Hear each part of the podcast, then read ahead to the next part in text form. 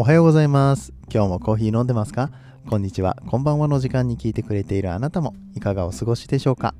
さて、この番組は自称コーヒーインフルエンサーこと私翔平がコーヒーは楽しい、そして時には人生の役に立つというテーマのもとお送りしております。毎日15分くらいのコーヒー雑談バラエティラジオでございます。皆さんの今日のコーヒーがいつもよりちょっと美味しく感じてもらえたら嬉しいなと思って配信をしております。えーぜひともお好きな飲むの片手に最後までお付き合いくださいませ。えー本日は3月の31日木曜日となりました。はい、3月最終日ですね。皆さん、えー3月はいかがでしたでしょうか？うん。えー早いですねっていうことを言うと、まあ、毎月ね、言ってるし、うん。うんまあ、それはね、みんな思いますよ。うん、みんながそういうふうに思ってるし、毎月同じこと言ってるし、うん、その早いねとか言うのはやめようって思ってても結局早いねって言っちゃうっていう。三流ですね。土三流の えー受け答えしかできないね。えーもう2年近くポッドキャストやってますけれども。はい、えーまだまだ、えー精進していきたいなと思う今日この頃でございます。4月からね、まあ、新学期、僕はあんまり関係ないんだけれども、いや、関係なくないか、千葉に引っ越すっていうのもあるし、ね、えーまた気合入れて頑張っていきたいかなと思っております。えーさてさて本編に入っていく前にね一つお知らせがございまして、えー4月の30日土曜日ですね、えーこの日に埼玉県川口市にありますとあるレンタルスペースでちょっとイベントをやります。えこれは僕一人のイベントではなくて、え株式会社ココル、僕が所属しているサスティナブル団体、サスティナブル団体って いう言い方も、なんかあんまりこう SDGs とかサスティナブルっていうことを、うん、こうガンガン押したいわけではなく、もっとカジュアルにね、ねえその初めの一歩を知ってもらうための企画っていう感じでやってる会社があるんですけれども、うんえそちらの会社としても初めてのイベントがございまして、それがあの4月30日に川口市であるんですね。え川口の駅からすぐ近くになります。えちょっと、えこの辺の詳細の発表につきましては別に隠してるわけじゃないんだけれども、ちゃんとした洗剤、材料がね、マテリアルが、うん、そろそろ届くので、それが来てから発表しようかなと思うんですけども、とりあえず3月じゃないや、4月の30日にイベントをやりますよっていうことを知っておいていただきたくて、関東圏の人たちはね、よかったら、えその日開けといてもらえたら、えー翔平がだいたい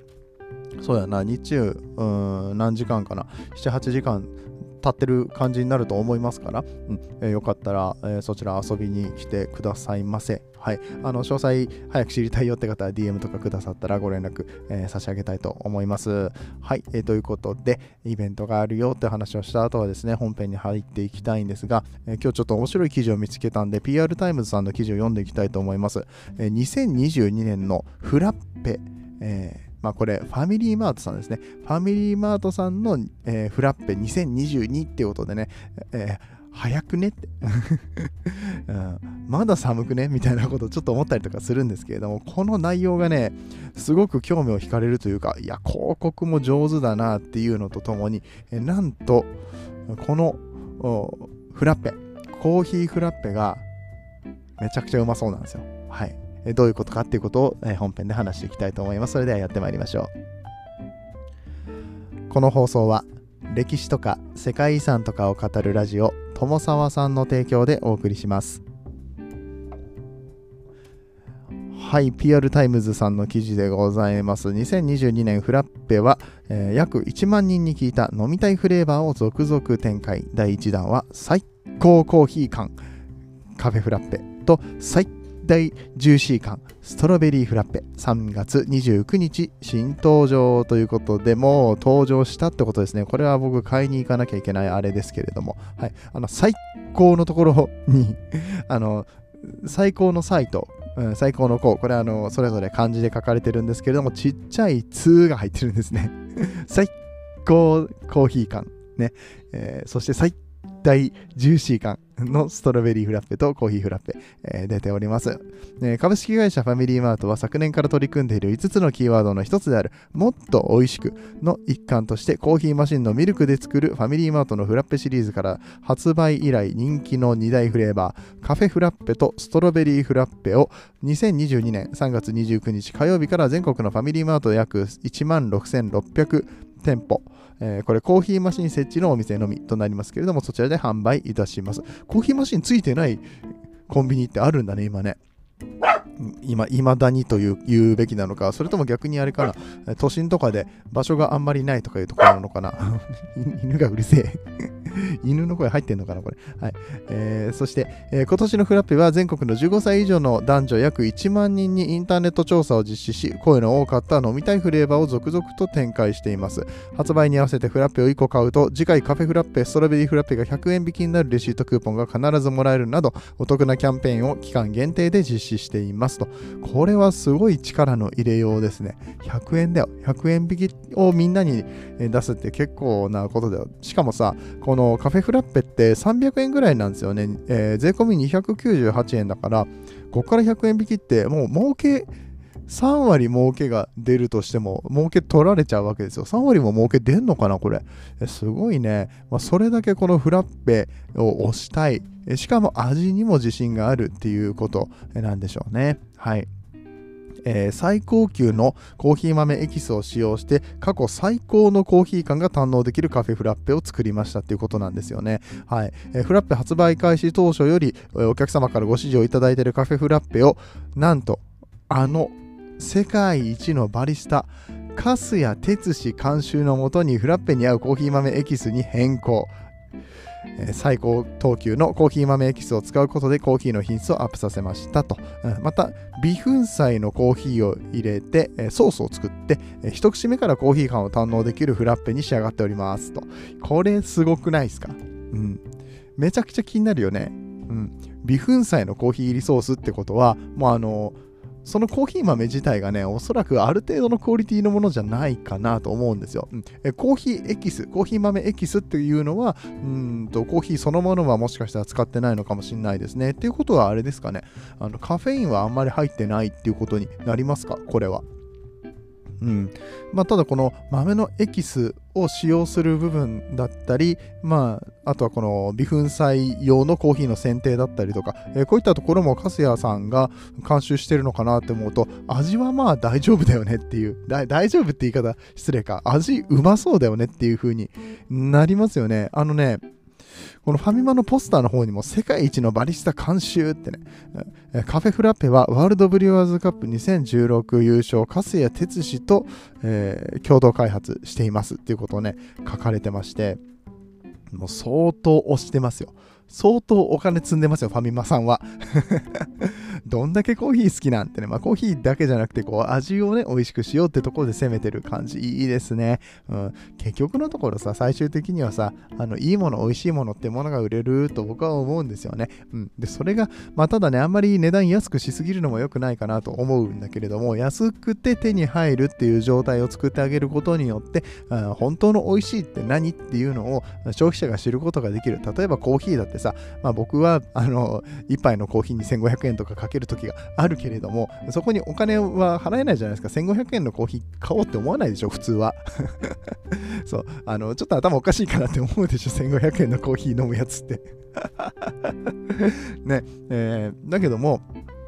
うん、まあ、1杯普段だったら100円、200円、300円、まあ、たまにこうスタバに行って500円払うかなぐらいの人がコンビニで手軽に、えー、最高のコーヒーを味わうことができたら、しかも、あのー、普通の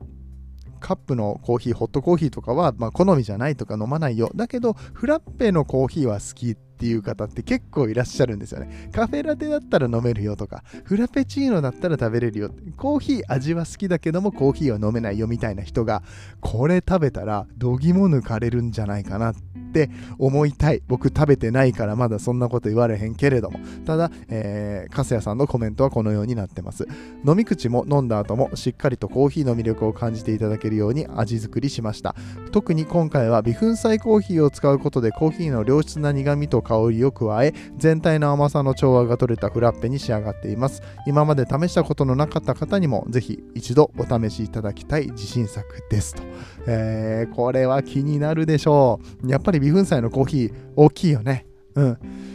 そう。どんなコーヒー使ったんかな？ちょっと粕谷さんにもうちょっと詳しく聞いてみたいところなんですけれども、まあまあもちろん企業秘密的なところもあるでしょうけどもね。うん、まあでも、えこうやってカスヤさんのお墨付きをもらえるっていうところ、うん、あのカスヤさん自身も100円のコーヒーと500円のコーヒーの違いはしっかり出るように、えー、味作りしてるみたいなことは以前、うん、このコーヒーの監修をねファミリーマートさんのコーヒーの監修を始めた頃にも言われていたので、えー、もちろんそのスペシャルティーコーヒーとかとはまたちょっと違うんだけれどもその中でも、うんあのー、やっぱりさいわゆるプロの人たちが選定してくるものって味的にこれで OK っしょいいでしょっていう部分がね何がいいかって言ったら、まあ、特にこういう値段の安いものに関してはネガティブが少ないところにあるなと僕は思うんですよね。マイナス面が非常に少ない、うん、あの特にコーヒーって値段安くすればするほど雑味だとかね、うん、苦味だとかいらない苦味だとかね感じやすかったりとかするんですけれどもそれを排除していく方向性っていうのが、まあ、よりクリーンな、えー、味わい、えー、みたいなところがね、しっかり目指せるのかなっていうふうに、あの個人的には思ってます。まだ飲んでないよ。まだ飲んでないからわかんないんだけれども、うん、この 限られた予算の中で美味しいものを作ろうと思った時に、まずいものををまず排除してくれるっていう時点で、あの、クオリティの底上げになってると僕は思うんですね。ある人は好きだし、ある人は嫌いみたいなね、こうなんか尖った感じというよりは、うん、やっぱりプロの人たちはまずこのネガティブを排除していくっていうところが強いのかなと僕はあの個人的に思ってまして、うんえー、そういったところでこのカフェフラッペね、えー、皆さんぜひお試しいただきたい。僕もちょっと今日、うん、ファミマに行けるかな？行けたらちょっと行ってきたいなと思っております。はい。えー、ね、これ聞いて、今日のラジオ聞いて、えー、ファンマのカフェフラッペ飲んだよみたいなことがあれば、えー、ぜひぜひ、えー、ハッシュタグコヒヌマつけてね、つぶやいていただければ嬉しく思います。ちなみに、ストロベリーフラッペの方、えー、たっぷりの果肉と果汁で過去最大のジューシー感が楽しめるストロベリーフラッペ。これさ、いつも思うんだけどさ、過去最大って 何と比較して過去最大なんだろうね どこの部分をピックアップしたら過去最大になるんだろうね。まあでも、果肉がいっぱい入ってんのかな果汁もいっぱい入ってんのかな果肉と果汁で過去最大のジューシー感。うーん。えー、2021年5月に発売し大好評だった復活商品リッチフラッペストロベリー2017をベースに果汁果肉量を合わせて約1.1倍に増量しいちごのジューシー感をアップさせました。これはじゃあ純粋に量が増えてるわけですね。いちごをたくさん使いましたっていうことですね。はい、えー、また果肉サイズも約1.3倍 ,1.3 倍に大きくし飲むたびにいちご果実のいちご果肉のゴロゴロ感を味わえるフラッペに仕上がってっています。ジューシーないちご感をお楽しみくださいということで、これはもう物理的に美味しそう。だっていちごだもん。あの冷凍のいちごとかも普通に美味しいじゃん。僕あのコストコのさ、冷凍のいちごめっちゃでっかい袋あるじゃないですか。もうあれでスムージーとか作るのめっちゃ好きなんですよね いや、これしかも果肉がちょっといい感じに残ってて、あの写真が超美味しそうなんですよ。うん、このポスターの写真ぜひ見ていただきたい。めちゃくちゃ美味しそう。ね、大きな果肉たっぷり、最対ジューシー感。最大ですからね。はい。あ、こちらのストロベリーフラッペはお値段がね、税込み330円になってますね。うんえー、カフェフラッペの方は税込み298円です。で、えー、それぞれこう、冷凍庫にずっと入れてあるやつを、うん、お店のレジに持ってって、えー、蓋をベリベリって剥がして、うん、ベリベリなのかな？どういう蓋になってるかな？今、えー、剥がしてですね、うんと、コーヒーマシンのところにこうセットするとあのミルクだけ出せるようになってるんですよ。うん、でそのミルクをこうバーと出すことによって、うんと、この氷がね、いい具合に溶けて、で、こう、くるくる混ぜるんですね。ストローでね、ガシガシと混ぜてやるといい感じのフラッペになるよっていう商品になってまして、もう作り方も簡単だし、あとね、もう一個言うと、これあの、ミルク入れずに冷凍のまんま持って帰ってくることできるんですよね。お家でも別にやろうと思えば楽しめるんです。ちょっと温めた、ぬくめた、えー、牛乳をね、このフラッペの中に入れてあげれば、うん、まあそれはあれですよ冷凍の状態で家に持って帰ってこれるかどうか近所にファミマさんがあるかどうかっていうところありますけれどもそうやってお家でね食べたい時に楽しむっていうことも、うん、できちゃうのでこれはねあの本当に美味しかったら冷凍庫にストックしといてもいいんじゃないかなって思ったまあ、あの牛乳代もったいないかもしれないけれど、まあでもさ、あの大量に買っといて、大量大量には買わないか。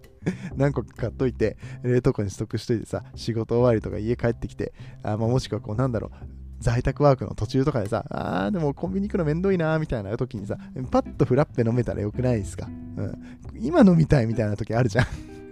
しかもコーヒーとストロベリーと2種類とも揃えておいて、うん、あの両方とも入ってる状態で、あ、今日はなんかあの気分的にストロベリー飲んじゃおうかな、みたいな感じで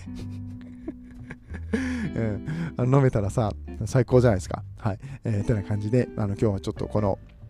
ね、僕もまだ飲んでないんですけれども、とにかく期待を煽る、えー、最高コーヒー缶の、えー、カフェフラッペと最大ジューシー感のストロベリーフラッペのご紹介でございました。えー、今日のお話面白かったよと思ってくださった方ぜひ SNS での拡散、そして、えー、この番組のフォローの方もね、よろしくお願いいたします。えー、それでは、え今日のところは終わっていきたいと思います。皆さんにとって今日という一日が素晴らしい日でありますように、そして素敵なコーヒーと出会えますように。お相手はコーヒー沼の翔平でした。次はどの声とつながりますか？